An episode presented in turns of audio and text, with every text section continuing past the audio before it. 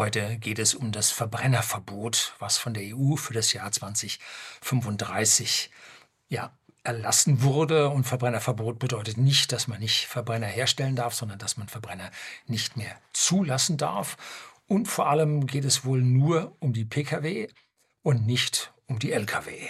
Also dieses Verbrennerverbot ist ein Teilverbot, natürlich mit riesigem Einfluss auf die gesamte ja, Wirtschaft und Arbeitskräfte. Und das hat einen Zuseher hier ja ein bisschen aufgerüttelt. Er stellt mir einige Fragen, wie denn das alles so zusammenhängt und ob das eigentlich nicht blanker Unsinn wäre. Und von dort aus kommt er dann noch weiterhin zur Energieversorgung und ob wir dann für die Umstellung überhaupt noch Strom hätten und so weiter und so fort. Und ich persönlich bin also Ingenieur und habe Jahrzehnte in der Kfz-Industrie gearbeitet und kenne die Positionen der konservativen Verbrennerfahrer. Aber ich kenne auch die ja, die Positionen der konservativen Vollökos, die also alle von ihren Positionen da nicht abweichen wollen. Aber nicht alles am Verbrenner ist schlecht, nicht alles am Verbrenner ist gut und nicht alles am E-Auto ist schlecht oder gut, sondern wir haben es mit einer Situation zu tun, wo man das eine gut, das andere schlecht und so weiter, dann hier einen Mittelweg sich sucht, mit dem man persönlich am weitesten kommt. Und dieser Mittelweg ist für alle Personen individuell ein unterschiedlicher. Dass dieser Herr mir diese Mail geschrieben hat, ein T.B.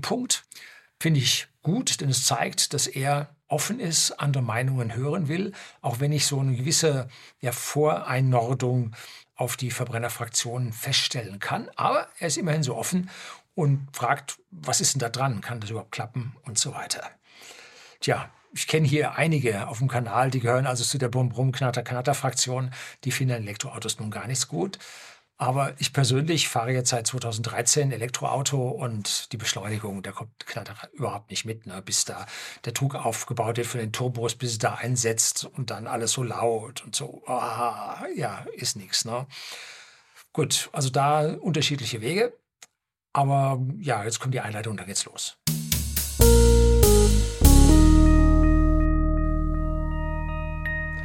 Guten Abend und herzlich willkommen im Unternehmerblog, kurz Unterblog genannt. Begleiten Sie mich auf meinem Lebensweg und lernen Sie die Geheimnisse der Gesellschaft kennen, die von Politik und Medien gerne verschwiegen werden. Und wie gesagt, ich habe einen Leserbrief oder einen Zuseherbrief bekommen und den möchte ich jetzt stückweise vorlesen und zwischen diesen Vorlesungspassagen dann meine Kommentare abgeben. Jetzt geht es also los, sehr geehrter Herr Lüning. Hiermit möchte ich Ihnen mal wieder ein paar Fragen stellen. Ich sehe seit langem sehr gerne die Videos von Ihnen. Sie machen mir immer sehr viel Freude und man kann so manches lernen und sind sehr unterhaltsam. Wo sehen Sie die deutsche Wirtschaft in den nächsten Jahren? Also das muss ein eigenes Video werden. Das kann ich hier so zwischen den Zeilen nicht beantworten. Wo sehen Sie die Stärken und Schwächen? Ich finde zum Beispiel, dass die Automobilindustrie bald nur noch Elektroautos bauen will und muss. Kritisch. Jetzt werden Arbeiter entlassen, weil man für den Bau von Elektroautos weniger Arbeiter braucht. Was ist, wenn es daran scheitert, dass es zu wenig Strom gibt? Nun, Sie machen den Fehler, wie so viele andere auch, von beiden Seiten, dass Sie E-Autos automatisch mit regenerativer Energie gleichsetzen. Dass man E-Autos nur mit Photovoltaik und Windstrom laden kann. Nö, das stimmt nicht. Strom ist Strom. Die können Sie mit allem Möglichen laden und Sie können auch mit schmutzigem, fossilem Strom Ihr E-Auto laden. Sie können es auch mit Kernkraftstrom laden. Der Vorteil bei der fossilen Energie ist, im Verbrenner verbrauchen Sie 60 Prozent mehr. Nein, mit dem Elektroauto können Sie 60 Prozent der Energie einsparen, weil die Wirkungsgrade im Elektroauto so viel höher sind. Und das gilt auch mit der Stromerzeugung im Kraftwerk habe ich extra mal ja, einen Videomitschnitt von einer Konferenz, wo ich einen Vortrag gehalten habe, eine Zukunftskonferenz. Und da rechne ich nun Verbrenner gegen Elektroauto, fiktiv gespeist aus einem Ölkraftwerk. Und damit kann man sehen, wie dieser Verbrenner im Wirkungsgrad so viel schlechter ist. Das heißt, wenn wir unser Öl jetzt statt in den Dieselmotoren zu verbrennen, in den Großkraftwerken verbrennen würden, würden wir 60 Prozent Energie einsparen, die wir nicht importieren müssten, wenn wir sie mit Elektroautos dann uns bewegen. Ne? Das ist also der riesengroße Vorteil. Und diese Großkraftwerke sind abgastechnisch 100 Prozent überwacht. Da kommt wirklich oben nur das raus, was rauskommen soll. Und bei den Verbrennern, nun, da ist es nicht so. Da kommt viel, viel mehr raus. Kommen wir gleich später noch zum, beim speziellen Punkt drauf, äh, als da eigentlich rauskommen sollte. So, dann gibt es meiner Meinung nach kein Zurück mehr zum Verbrenner, weil die Arbeiter fehlen. Das Know-how der Verbrennertechnologie wird nicht mehr benötigt. Wir sehen seit vielen Jahren keine Verbesserung der Wirkungsgrade beim Verbrenner mehr und immer mehr vom Auto kann man automatisiert ohne Mitarbeiter herstellen. Das hat in der freien Automobilindustrie hat das jetzt die ganze Zeit über schon rapide zum Abbau von Mitarbeitern geführt. Immer mehr wird automatisiert hergestellt. An der Spitze liegt Tesla mit der automatisierten Herstellung, die also am wenigsten Mitarbeiter brauchen, benötigen. Und am anderen Ende, die am meisten Mitarbeiter benötigen, das ist Volkswagen. Mit über 600.000 Mitarbeitern in Deutschland, die gar nicht automatisieren können, weil sie die Mitarbeiter beschäftigen müssen. Hm. Gar nicht mal so einfach. Auf der anderen Seite sehen wir aber auch einen immer stärker eintretenden Facharbeitermangel. Ja, schon für unsere Regierung müssen wir Leute hernehmen, die keine Ausbildung mehr haben. Also Sie merken, Sie merken, es fehlt vorne und hinten. Ne? Und wenn Sie jetzt einen Verbrenner bauen, der 2000 schnell bewegt, mitunter sehr heiße Teile benötigt, mit hohen Fertigungstoleranzen hergestellt werden müssen, und dagegen haben Sie einen Elektromotor mit 20 bewegten Teilen, da sehen Sie hier Faktor 100 in der Komplexität. Man braucht diese komplizierten Maschinen nicht mehr. Nur weil wir sie herstellen können, müssen wir sie nicht herstellen. Die Zeiten sind irgendwann mal vorbei. Ne? Man braucht es dann einfach nicht mehr. Sollen wir die alten Technologien weiter behalten? Hm. So, jetzt geht's weiter. Das ist für mich eine Sackgasse. Und das könnten einige deutsche und andere europäische Hersteller nicht überleben. Ja, sehr korrekt. Die Verbrennertechnologie ist aus meiner Sicht tatsächlich eine Sackgasse. Schauen wir uns mal an. Glühlampen. Da so eine Glühwendel, das ist seit Edison ist das erfunden und ja, braucht Strom wie Harry. Und heute sind wir ein Faktor 100 mit der Ausbeute besser geworden, mit den LED. Und so gut wie keiner möchte mehr diese Glühfadenlampen haben. Ne? Gab es da zwischendrin mal so eine Energiesparlampe, Haufen Quecksilber drin und so. War ein völliger Irrweg. Den hat man auch zwingend vorgeschrieben, war völlig irre, gaga. Man wusste ja, dass die LED kommen. Da sind die Politiker mal wieder zukunftsdumm gewesen, dass sie das nicht begriffen haben, dass es sich von alleine ganz schnell durchsetzt sodass wir also hier alte Technologie, ja, wir geben sie auf, weil wir sie nicht mehr benötigen. Streichhölzer stellen wir auch nicht mehr her, ne? Brauchen wir nicht mehr. All solche alten Dinge, ja, überlebt die Zeit. Und da sollte man diese alten Sachen, nur weil wir sie können, sollte man sie nicht am Leben halten. Ich sehe die gesamte Automobilindustrie weltweit am Scheideweg. Weil A, die Urbanisierung auf dem Vormarsch ist. Das heißt, immer mehr Menschen ziehen in die Städte, weil man bei einer Verdopplung der Einwohnerzahl einer Stadt so um die 10, 15 Prozent weniger Energie benötigt zum Leben. Hm? Das ist der riesige Vorteil. Deswegen gehen die Menschen in die großen Städte rein. Und wer nun richtig, ja, dann Geld und Wohlstand hat, der zieht aus den Städten wieder raus, weil er sich den höheren Energieaufwand leisten kann. Hm? Das ist einer der Hauptgründe, warum es mit dem Automobil so langsam zu Ende geht, weil in diesen hochverdichteten Städten hat es keinen Platz für Automobile. Ne? Da muss der Mass Transport muss daran. Da müssen wir Massenverkehrsmittel haben. B, weil Carsharing so langsam Fahrt aufnimmt. In der Familie haben wir Carsharing-Karte und verwenden das relativ oft. Zum Beispiel, wenn man zum Flughafen fährt, da muss man sich nämlich gar nicht mehr um das Auto kümmern. Da fährt man richtig bis ganz dicht dran. Da sind die Carsharing-Stellplätze, stellt den Karren ab und ist dann mit dem Flieger schon weg. Und wenn man wiederkommt, holt man sich da einen anderen Wagen und fährt dann von dort aus wieder weiter. Den kann man auch vorher schon reservieren, dass der einem nicht wegfährt. Funktioniert einwandfrei. Und diese Carsharing-Dinge sind momentan noch teuer. Aber mit der stärkeren Verbreitung dieser Carsharing-Dienste wird es dann am Ende doch tatsächlich deutlich billiger. Und damit braucht man weniger Fahrzeuge. Und diese weniger Fahrzeuge bedeuten weniger Aufträge für die Automobilindustrie. Hm? Wir hatten ja die perverse Situation, dass ein Fahrzeug, was jetzt an, Service, an Konzernen mit Servicefahrzeugen wie Telekom, Deutsche Post oder so verkauft wurde, mit 35% Rabatt daherging und der private Bürger wurde mit 3, 5, 7% Rabatt abgespeist. Und da sah man, dass hier der Bürger, der auf seine individuelle Mobilität Wert legt, diese hohen Preise nun bezahlt hat. Dann für die Fahrzeuge, die nicht so gut liefen, da gab es auch schon mal 20% Rabatt, 25%, so Fahrzeuge, die kurz vor Modellwechsel waren, konnte man immer sehen, was dann günstig verkauft wurde. Und wenn jetzt dieses Carsharing kommt, dann braucht es diese Autos zu einem Teil nicht mehr. Und es wird noch schwieriger, wenn es autonome Robotertaxis gibt, und zwar Elektro-Robotertaxis gibt. Das wird laut Berechnung die Anzahl an Fahrzeugen um Faktor 3 bis Faktor 5 reduzieren. Das heißt, die können nur noch ein Drittel bis ein Fünftel der Fahrzeuge herstellen und diese Fahrzeuge müssen sie dann auch mit den 35% Rabatt an die Unternehmen verkaufen. Business to Business, da sind keine Emotionen drin, da geht es um Preis, da wird verhandelt. Ne? So, beim Privaten, ja, ich fahre ja ein. Ja, so, dann zahlt er mehr.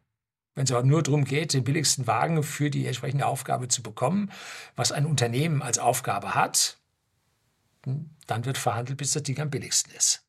So, geht es bei ihm weiter. Dass die EU per Gesetz ab 2035 nur noch Elektroneuwagen zulassen will, sehe ich als einen Fehler. Wie sehen Sie das? Diesen Weg geht kein anderes Land auf der Welt und es werden wohl auch in Zukunft noch Verbrenner benötigt. Nun, zum Ersten muss man sagen, auf den Taktstraßen der deutschen Hersteller, so wie bei Mercedes, mein EQS läuft auf der identischen Taktstraße zum, zur Mercedes S-Klasse, gleiche Abmessung. Also da kann man auf den Anlagen das Identische herstellen. Bei BMW ist das schon ganz, ganz lange der Fall, dass da Verbrenner, Hybride und vollelektrische auf einer Taktstraße gefertigt werden. Also die stellen sich schon darauf ein, dass man hier ja, diese Dinge weiter verwenden kann. Und ich halte Verbote für grundsätzlich falsch. Wir müssen Anreize schaffen, dass das Bessere sich durchsetzt, das ist normalerweise immer, es muss billiger sein. Dann wird sich das Billigere bei gleicher Qualität gegen das Teure durchsetzen. So ist es. Ich habe bereits 2013 auf E-Mobilität umgestellt und weil es A, das Bessere ist, die Beschleunigung hat man, die Laufruhe, das hast du beim Verbrenner nicht gehabt, schon damals nicht, ne, vor zehn Jahren.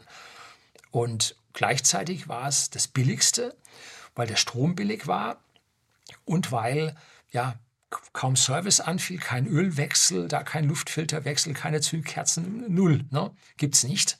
Das sind Elektromotoren, die da eine Million Kilometer laufen oder jetzt die neuesten bei Tesla sind auf 1,6 Millionen ausgelegt, Kilometer ausgelegt. Da ist nichts zu machen. Ne? Und dazu sehr hohe Wiederverkaufswerte, die wir erzielt haben. Und damit können wir die Kosten, die sich auf unseren Konten angesammelt haben für die Mobilität, können wir mit früheren Jahren vergleichen, wo wir einen Lexus GS 430 oder einen Mercedes CLS 350 CGI, kein Diesel, oder einen äh, BMW 750i gefahren haben und die Kosten für Mobilität sind bei uns rapide gesunken und das waren Zeiten keine Subvention. War keine Subvention mit dabei. Und die Abgaben auf den Strom lagen auch da schon bei 52 Prozent oder so. Ne? Also auch da an der Stelle äh, kaum eine Bevorzugung vom Elektroauto. Und da waren wir schon besser. Ne? Heute, wo es dann auch mal ein paar Tausende Subventionen gibt und dann so ein THG-Bonus gibt und so, wird natürlich besser, aber wir bräuchten es nicht, weil der Wagen einfach so viel günstiger fährt. Was ich für wichtig halte, ist eine Vorgabe von Abgas, von Abgasgrenzwerten.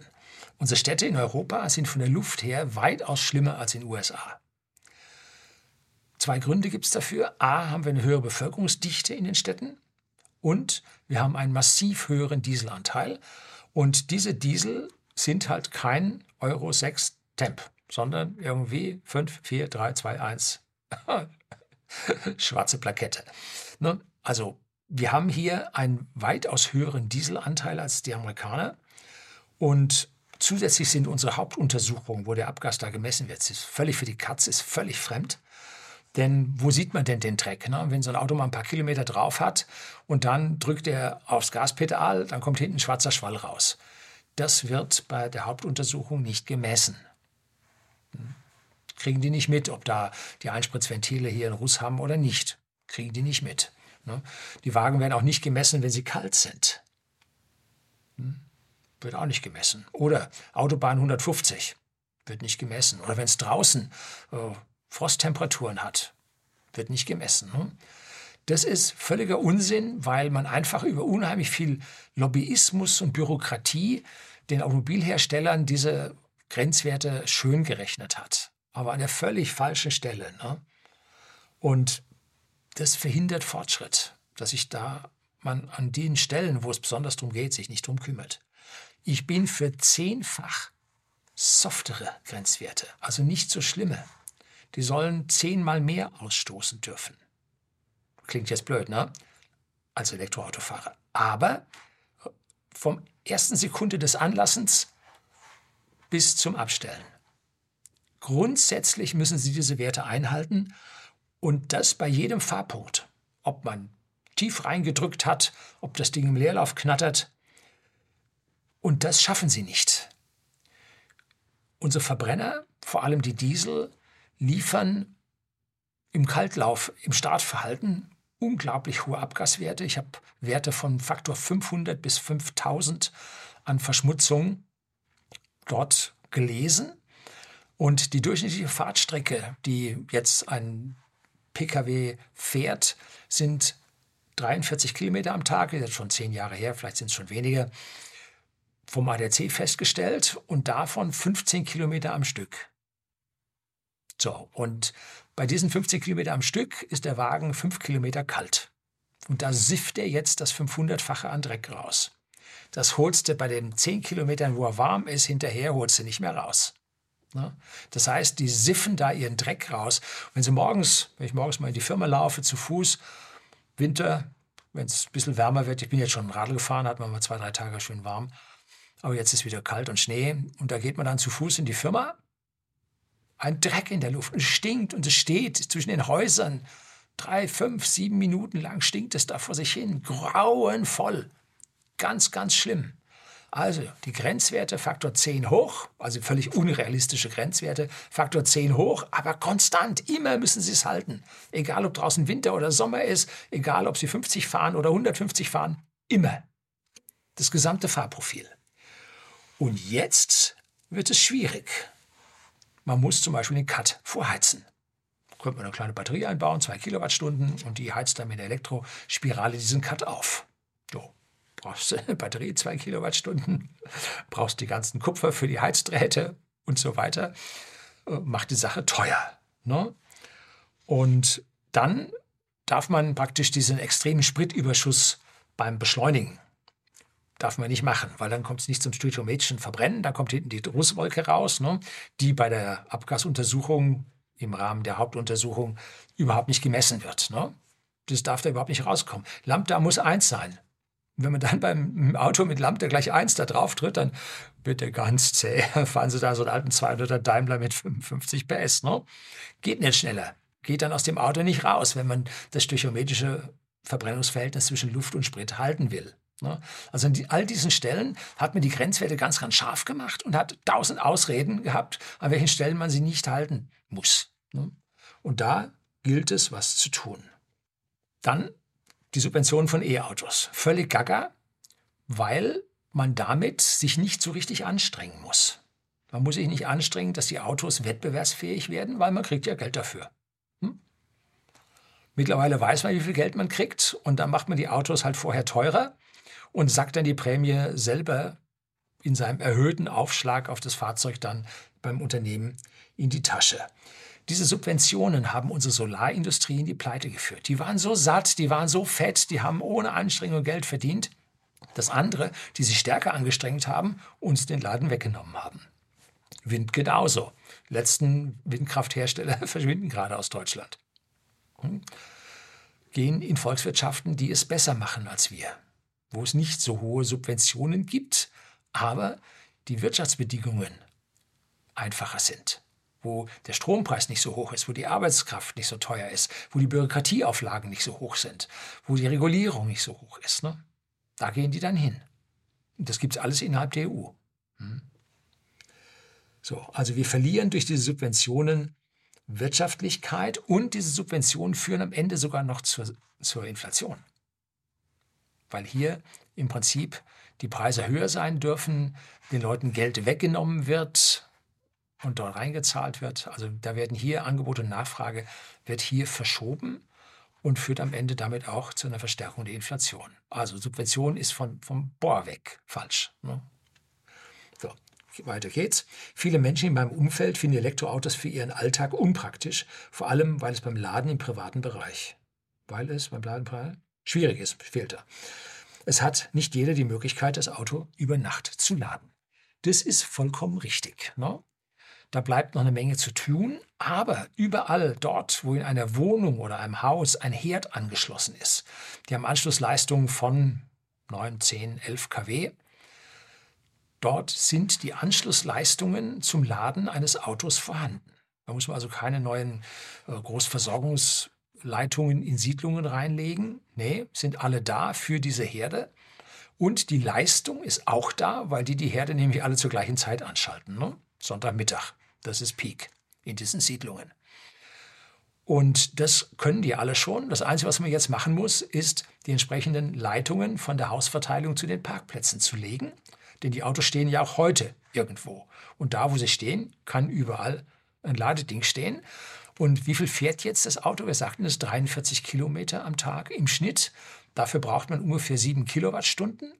Und das kann man mit zweieinhalb Stunden Laden an der Schokodose, kann man das ins Auto reinbringen. Schokodose zweieinhalb Stunden, alles kein Problem, muss eine Zeitsteuerung haben. Und über Nacht bricht der Stromverbrauch sowieso auf 25 Prozent des Tageswerts ein. Das ist die sogenannte Nachtlücke von abends 10 bis morgens um 5 oder so. Und in diesem Bereich kann man so viel Strom über die Netze transportieren und in die Autos laden, wenn man diesen Weg beschreitet. Für 40 Millionen Autos aller Bundesbürger. Also die Infrastruktur ist da. Es wird irgendwo ein oder zwei Engpässe geben, so ein bisschen nachrüsten. Gut, egal. Es liegt daran, diese Kabel bis zum Pkw zu, äh, zu verlegen und dann eine Ladesteuerung zu haben, dass der nicht gleichzeitig mit dem Herd lädt. Ne? Dann wird es nämlich ein bisschen schwach, sondern er muss über Nacht laden. Ne? Aber heutzutage eigentlich alles kein Problem. Die USA hat schon die IEEE 2030.9 intelligente äh, Netzkommunikation. Haben die schon eingeführt, schon seit Jahren, wobei man jetzt unterschiedliche Preise für den Strom verlangen kann und den auch kommunizieren kann. Und bei uns, boah, alle geschlafen. Ne? Old Europe, keine Ahnung von nichts. Ne? Hat man einfach nicht gemacht. Ne? So, es sollte jeder in seine freie Wahl haben, welches Auto er fährt. Ich sehe die Gefahr, dass viele an ihrem alten Verbrenner festhalten und dass in ein paar Jahren viele alte Autos unterwegs sind. Wie sehen Sie das? Ja, Kuba lässt grüßen. Ne? Wenn ein Land in den Sozialismus in die Planwirtschaft geht, dann enden wir in Kuba. Und da laufen die alten amerikanischen Schlitten aus den 50er und 60er Jahren. Wobei es interessanterweise dort äh, mittlerweile einige gibt, die haben also diese alten riesigen Motoren ausgebaut und haben Ersatzmotore von Nissan, so zwei Liter eingebaut, weil die deutlich weniger Sprit verbrauchen und damit in Summe dann doch billiger werden. Und diese Motoren hat man wohl irgendwie importieren können, leichter importieren können als neue Fahrzeuge. Ne? Wenn die E-Robotaxis kommen, also autonom fahrende Taxi mit Elektroantrieb, das wird in 15 Jahren wird das durch sein. In USA und in China gibt es jetzt schon städtische Bereiche, da dürfen die schon fahren und tun das auch. So die letzten Nebenstraßen rein dürfen sie da noch nicht, aber die großen Magistralen dürfen sie fahren. Und wenn die dann so weit sind in 15 Jahren, dass die überall fahren dürfen, dann werden die uralten Karren dann bei uns an ihrem Lebensende sein. Weil 20 Jahre hält so ein Auto und in 15 Jahren sind die E-Robot-Taxi da. Und dann wird man die Dinge auf den Schrott stellen und da wird man E-Robot-Taxi fahren. Das war's dann. Ne? Und das wird massiv billiger als die aktuellen Verbrenner. Robotaxis, Elektro-Robotaxis, ausgelegt auf ein, zwei Millionen Kilometer Fahrtstrecke, einwandfrei. Und wenn man jetzt ein privates Fahrzeug hat und sich nicht auf diese Robotaxi macht, ich will mein eigenes haben, das soll nicht einer in die Sessel pupsen, ne? Äh, dann kann man hingehen, auf seine App drücken und sagen, fahr mal zum Laden. Dann fährt er irgendwo hinweg zum Laden, dann kommt er wieder und dann hast du genug drin, dass er einsteigst und irgendwo sich hinfahren lässt. Ne? Der kann ja selber zum Laden fahren. Ist ja auch nicht das Problem. Ne? So, ich finde, dass der Bürger von der Politik in Deutschland zu sehr bevormundet wird. Das stimmt sowieso. Was bei uns bevormundet wird, ist schlimm. Unsere staatlichen Planer, die tun alle so gescheit mäßig aber die haben nicht alle die Informationen, die sie brauchen, um die ganze Geschichte zu verstehen und Entscheidungen, gute Entscheidungen zu treffen. Und dann findet bei denen immer der moralische Irrtum statt. Aus einem Grund, einer Moralvorstellung machen sie etwas und dabei irren sie nur allzu oft. Moral hat mit Ethik nichts zu tun. Ne? Ethik sind absolute Dinge und Moral sind gewisse Vorstellungen von gewissen Kreisen. Und dieser moralische Irrtum ist ganz, ganz weit verbreitet und vor allem schauen die nicht, die sind zukunftsdumm. Die schauen nicht weit genug in die Zukunft, um zu erkennen, was für Probleme sie wo haben, wenn sie die Bürger dann irgendwann bevormunden und irgendwelche Alternativwege nicht mehr da sind. So, jetzt geht's weiter. Das sehe ich auch in dem Fall so, dass man ab 2024 vorgeschrieben bekommt, welche Heizung man einbauen soll. Es hat nicht jeder die baulichen und finanziellen Möglichkeiten, solche Kosten zu tragen. Also jetzt geht er vom Auto schon einen Schritt weiter, weil ja hier bei uns jetzt auf einmal alles geregelt werden soll. Und ich habe ein Video gedreht über unsere Heizungsarten, etliche miteinander verglichen. Und dabei kommt raus, dass man uns die beiden teuersten Heizungsarten als Alternativen lässt. Ja, ein Schelm, wer Böses denkt, weil dieses Geld ja abfließt. Hm? Den Vorteil hat nicht der Bürger, sondern den Vorteil hat irgendjemand anders. Ne? Und da machen sie sich, ja, setzen sich dem Vorwurf aus, dass sie hier an dieser Stelle irgendwo ja, im Lobbyumfeld handeln. Es geht aber sogar noch weiter. Es folgt die verpflichtende energetische Sanierung bis 2030 bzw. 2033, wo Häuser auf einen gewissen Stand E oder so, äh, E oder F, äh, saniert werden müssen, damit man überhaupt ja weiterhin das Anrecht hat, darin wohnen zu dürfen.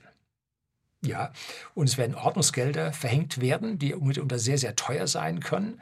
Und dann kann man am Ende damit, weil man sie nicht bezahlen kann, sogar sein Häusle verlieren. Ne? Also ganz heiße Kiste, das haben so in irgendwelchen Nebensätzen irgendwo mal verlautet, das haben erst wenige Leute verstanden, was da kommt. Und in den nächsten Jahren passiert erstmal nichts. Das muss sich erstmal durchsetzen, das muss dann ventiliert werden, da wird es diskutiert und dann wird es dann doch durchgesetzt. Und dann bleiben uns nur noch wenige Jahre über, in denen müssen dann, jetzt halten Sie sich fest, 80 Prozent aller Häuser energetisch saniert werden. Die einen mehr vom Grund weg und die anderen weniger, weil sie schon ein gutes Stück können. Ne? Mit welchen Mitarbeitern, mit welchen Facharbeitern? Mit welchen Materialien? Und vor allem, mit welchem Geld? Hm? Hier wird ein sieben bis zehn Jahresplan, wie früher in der Sowjetunion, aufgelegt, der überhaupt keine Chance auf Erfolg hat. Also das ist ein, ein Hirngespinst, was man sich da vorstellt, wird zu sehr, sehr viel Ärger führen. Jetzt weiter. Wie sehen Sie das? Mit solch einer Politik sehe ich für die Zukunft in unserem Land schwarz. Nee, Sie sehen rot-grün. Und ein bisschen gelber Schatten dahinter. Und dass wir nun auch vorgeschrieben bekommen, was wir essen sollen, da geht es jetzt auf die Insekten und den Veggie Day und all solche Geschichten, ist auch so ein Fall. Und dass die Grünen an ihrer Politik ohne Rücksicht auf Verluste festhalten, sehe ich auch als eine Gefahr. Das ist das Problem. Hören Sie den Grünen genau zu. Die meinen das, was sie sagen. Und sie versuchen das, was sie sagen, dann auch umzusetzen. Hm? Lieber Kohle und Gas verbrennen als Atomstrom nutzen. So, jetzt kommen wir also hier zum Thema Atomstrom. Das ist jetzt das letzte Viertel. Weltweit werden derzeit 100 Atomkraftwerke, beziehungsweise Atomkraft sagen die Gegner, Kernkraft sagen die Wissenschaftler, weil es die Kernkraft ist, die dort sich nutzbar gemacht wird. Weltweit werden derzeit rund 100 Kernkraftwerke gebaut, beziehungsweise sind im weit fortgeschrittenen Planungsstudium. Man baut Anlagen mittlerweile auch in Serie, das heißt, es geht viel schneller und mit der Zeit dann auch billiger. Die neuen Typen, die jetzt gebaut wurden, der erste ist jetzt in Finnland in Betrieb gegangen, einer wird in Frankreich gebaut. Wow, wie ein deutscher Flughafen, überzogen sowohl in der Zeitdauer als im Preis. Ne? Also keine Frage. Hier hat man also besonders viel Papier aufgetürmt in einen bürokratischen Verhau und Wust. Man kann es sich kaum vorstellen, aber man ist da durch. Und ab jetzt wird es besser, weil dieses Papier halt schon da ist. Man muss halt den Leuten nicht erlauben, da oben noch mehr Papier drauf zu türmen. Ne? Alle Nachbarländer haben den Ausstieg aus dem Ausstieg beschlossen. Das heißt, die sind wieder eingestiegen, beziehungsweise haben ihre Kernkraftwerke nie abgeschaltet. Und wir beschreiten diesen Sonderweg. Wenn Ihnen alle Autos entgegenkommen, dann sind Sie der Geisterfacher. Ne? Sollte einem klar sein. Alle haben den Ausstieg zurückgenommen und wir sind vorbildlich und schreiten voran. Nein, wir sind die Letzten. Ne? Oder das Letzte. Ja. Nun gut, warum will Deutschland diesen Sonderweg? Beziehungsweise wer will in Deutschland diesen Sonderweg? Hm? Es geht darum, dass die Grünen Angst vor ihrem Machtverlust haben. Mit der Anti-Atomkraftbewegung in den 80er Jahren sind die Grünen als Partei gegründet worden und sind die Grünen stark geworden. Und jetzt ein Schwenk zur Kernenergie würde sie in ihrer Anhängerschaft halbieren. Sicherlich gibt es der Bevölkerung auch unter den Anhängern anderer Parteien, anderer politischer Richtungen, die allesamt mittlerweile ziemlich rot-grün eingefärbt sind, gibt es auch welche, die die Kernkraftindustrie ablehnen oder die Kernkraft als Stromquelle ablehnen. Und bei ihnen ist es aber so, dass die Kernwähler einen ganz, ganz hohen Anteil haben. Und wenn man die jetzt frustriert, indem man ihre Wünsche missachtet, würde das die Grünen aus meiner persönlichen Sicht halbieren. Ich glaube, dass zwei Drittel bei den Grünen gegen die Kernkraft sind. Ein Teil würde es tolerieren, wenn sie es doch machen, des Klimas wegen. Aber die Hälfte bleibt bestimmt übrig, die das nun überhaupt nicht mögen. Und wenn wir jetzt sagen, die haben bundesweit irgendwo 15 Prozent, lassen es 16 sein oder 14, ist völlig egal, sie hätten 15 Prozent im Stimmaufkommen und wir haben eine Wahlbeteiligung im Schnitt von 70 Prozent, dann haben wir 10 Prozent der Bürger, die tatsächlich proaktiv die Grünen wählen. Und davon kann jetzt die Hälfte nicht mit Kernkraftwerken. Also verhindern 5 Prozent der Menschen, der, unserer Bürger im Land, verhindern unseren Wohlstand. 5 Prozent. Und der restliche 5 Prozent, der wird dann wahrscheinlich eine 5 Prozent Klausel sterben und damit ist die gesamte ja, grüne Partei steht auf der Kippe. Das ist der Grund, warum hier so scharf diskutiert wurde, um hier eine Laufzeitverlängerung, einen sogenannten Streckbetrieb hier möglich zu machen. Und deshalb musste da der Kanzler da seine Weisungsbefugnis mit auspacken, damit der grüne Parteivorsitzende oder die Parteivorsitzenden ihren Wählern sagen können, der Kanzler hat ein Machtwort gesprochen, wir waren es nicht. So. Das ist der Knackpunkt an dieser Stelle. Wird es nach Ihrer Einschätzung in naher Zukunft ein Endlager für Atommüll in Deutschland geben? Eine ganz typische Frage für Leute, die Atomkraft kritisch sehen. Wie sieht für Sie das perfekte Endlager aus, wird ausfehlt? Welche Eigenschaften sollte es mitbringen? Vor einigen Jahren dachte man, eines gefunden zu haben, Salzstock Asse, aber dort gab oder gibt es Probleme. So, hier wieder sehr, sehr alte Dinge, die als fix angesehen werden, die so fix nicht sind.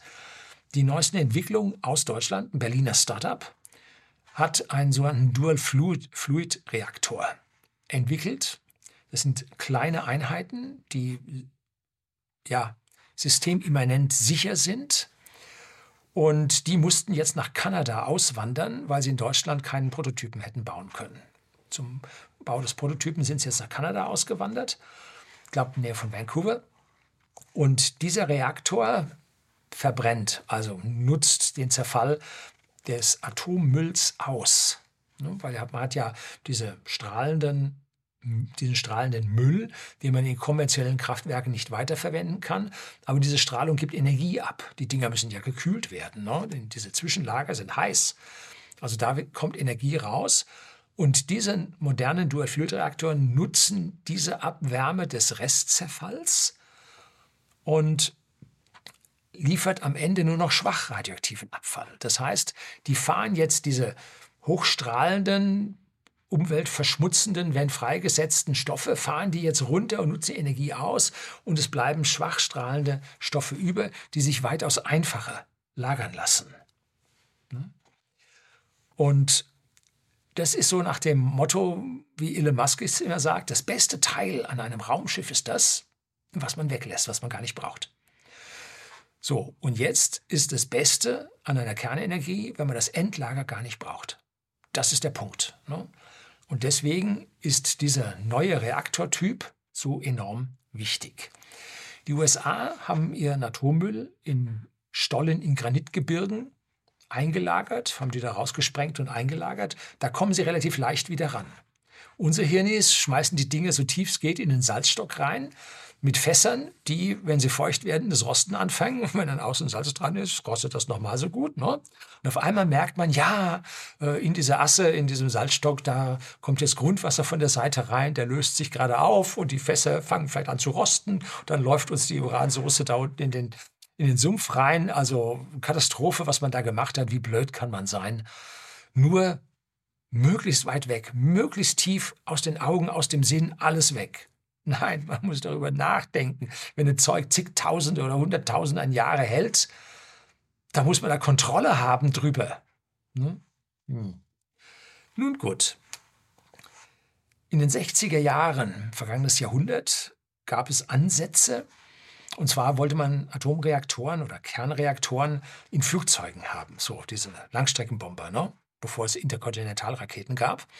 Und dazu hatte man Thorium Reaktoren erfunden, die mit flüssigem Salz arbeiten, sogenannte Molten Salt Reactor, also geschmolzene Salzreaktoren. Und dieses Thorium in seiner Kernreaktion heizt jetzt Salz auf, bis es flüssig wird. Das ist so ähnlich wie bei den Salzspeichern, bei den äh, thermischen äh, Solarkraftwerken, wo man Salz aufheizt, flüssig, und dann beim im Prinzip Abkühlen oder Erstarren wird dann Wärme wieder frei, die man dann wieder nutzen kann für die Turbinen. So verwendet man also dieses Salz zum aufgeheizt als Medium, in dem diese Reaktion stattfindet oder die, die Wärme entnommen werden kann. Und man hat also jetzt einen flüssigen Salzkreislauf, in dem diese Stoffe drin sind. Und so wie jetzt dieser Reaktor einen Riss bekommt und aufgeht, ne, strömt das Salz aus und was macht es? Es wird hart. Und was passiert mit dem strahlenden Atommüll? Das ist in dem harten Salz eingeschlossen. Wenn man jetzt kleine Reaktoren hat und da unten drunter eine Betonwanne macht, Kies drin oder so, dann kann der reißen, irgendwas passieren, völlig egal. Äh, dort wird unten einfach das feste Salz mit dem eingeschmolzenen Kernatommüll äh, drin sein und die Sache ist in Ordnung. Ne? Das ist der Riesenvorteil. Dazu gibt es jetzt noch was anderes, nämlich je heißer diese ganze Geschichte wird, umso geringer wird die Reaktivität da drin, der Ring der Fall. Das heißt, sie sind immanent sicher, dass die nicht hochgehen können. Die können also auf der einen Seite nicht hochgehen und auf der anderen Seite kann es kein GAU oder Super-GAU gehen mit Durchschmelzen. Also hervorragend wissenschaftlich, technisch überlegt und konstruiert und nein, geht nicht in Deutschland. Ne? So. Das ist die Lösung für unsere Atommüllprobleme und die Lösung für unsere Energieversorgung über die nächsten 20, 30 Jahre. Das ist es. Und das ist die aktuelle Atomindustrie. Natürlich von ihren Reaktoren, die sie jetzt da mit Mühsal und zig Milliarden ähm, Dollar, Euro zum Laufen und zertifiziert bekommen haben, dass sie davon nicht weg wollen und das Ding auch noch torpedieren, weil die wollen ja mit ihrem eigenen Ding erstmal Geld verdienen. Ne? Am Ende wird es damit doch der Strom billig und sie haben überhaupt keine Produktionsmöglichkeiten mehr für den Strom. Ne? Wäre ganz schlimm. Also hier kämpfen sie alle Regelpits gegeneinander. Ist also scharfe Geschichte, aber dieser Molten Salt Reactor, beziehungsweise der Dual Fluid Reaktor, der noch kleiner baut, der ist im Prinzip das, wo in kürzester Frist wir den meisten Vorteil daraus ziehen können. Nächste Frage, sind Photovoltaik-Panel recycelbar? Was gibt es da für Möglichkeiten? Auch hier wieder so ein Mythos, der da verbreitet wird, die kann man nicht recyceln und so. Jetzt schauen Sie sich so ein Ding mal an. Woraus besteht denn das? Ne? Da haben Sie außen einen Alurahmen, ist zwar Leichtmetall, aber hat doch Gewicht. Dann haben sie eine Glasplatte drin, die hat mächtig Gewicht. Dann haben sie eine Kunststoffträgerplatte da hinten, die hat mächtig Gewicht. Dann haben sie ein Kunststoffgehäuse für den Anschlusspunkt. Dann haben sie eine Silberverkabelung, Beschichtung da drin. Und dann haben sie am Ende eine dünne, ich weiß nicht, halbe, ein, anderthalb Millimeter dicke äh, Siliziumschicht, diese äh, Zellen. Die bestehen also aus Silizium. Im Silizium finden Sie Sand. Siliziumdioxid ist Sand. Also haben Sie beliebige Mengen und da sind extrem kleine Mengen ja, Materialien, Elemente dotiert, um hier einen Überschuss an Elektronen oder einen Mangel an Elektronen im Gitter zu erzeugen. Also hier ist eine Recycelbarkeit von 95 Prozent gegeben. Keine Sorgen darüber machen, dass man das Ding nicht recyceln kann. Genauso die Flügel von äh, Windanlagen. Natürlich sind die recycelbar. Es macht bloß momentan mehr Mühe und kostet mehr Geld, das zu tun. Deshalb verbuddelt man die sehr bodennah mit einer geringen Erdschicht darüber. Aber was ist denn das? Das ist Kunststoff, das können Sie thermisch recyceln, das können Sie verbrennen. Und da drin sind dann Metallholme, die können Sie schmelzen. Das heißt, also die Dinger klein schneiden, in den Ofen schmeißen, verbrennen, unten kommt dann das flüssige Aluminium, Magnesium rausgelaufen und die Kohlenwasserstoffe verbrennen, kriegen sie auch noch Energie raus. Also die Dinger zu recyceln, überhaupt kein Problem. Man darf halt das thermische Recyceln an dieser Stelle nicht ablehnen. Und solange bei uns noch ein Kubikmeter Gas verbrannt wird, und das wird ja im Moment immer mehr, darf man Kunststoff auch thermisch recyceln. Hm? Weil aus Gas macht man Kunststoff machst halt erst Kunststoff, verbrennst hinterher. Hast Doppelnutzen. Also insofern Recycelfähigkeit überhaupt kein Problem. Ich würde mich sehr über eine Antwort auf meine Fragen freuen. Mit freundlichen Grüßen T.B. So, das war's. Zeigt Ihnen einen anderen Blick als Ingenieur auf, die, auf eine moralfreie technische Lösung unserer Probleme, die wir durchaus schaffen würden, wenn wir es denn nun wirklich wollten. Aber es will momentan keiner. Nun gut, so soll es dann eben sein. Herzlichen Dank fürs Zuschauen.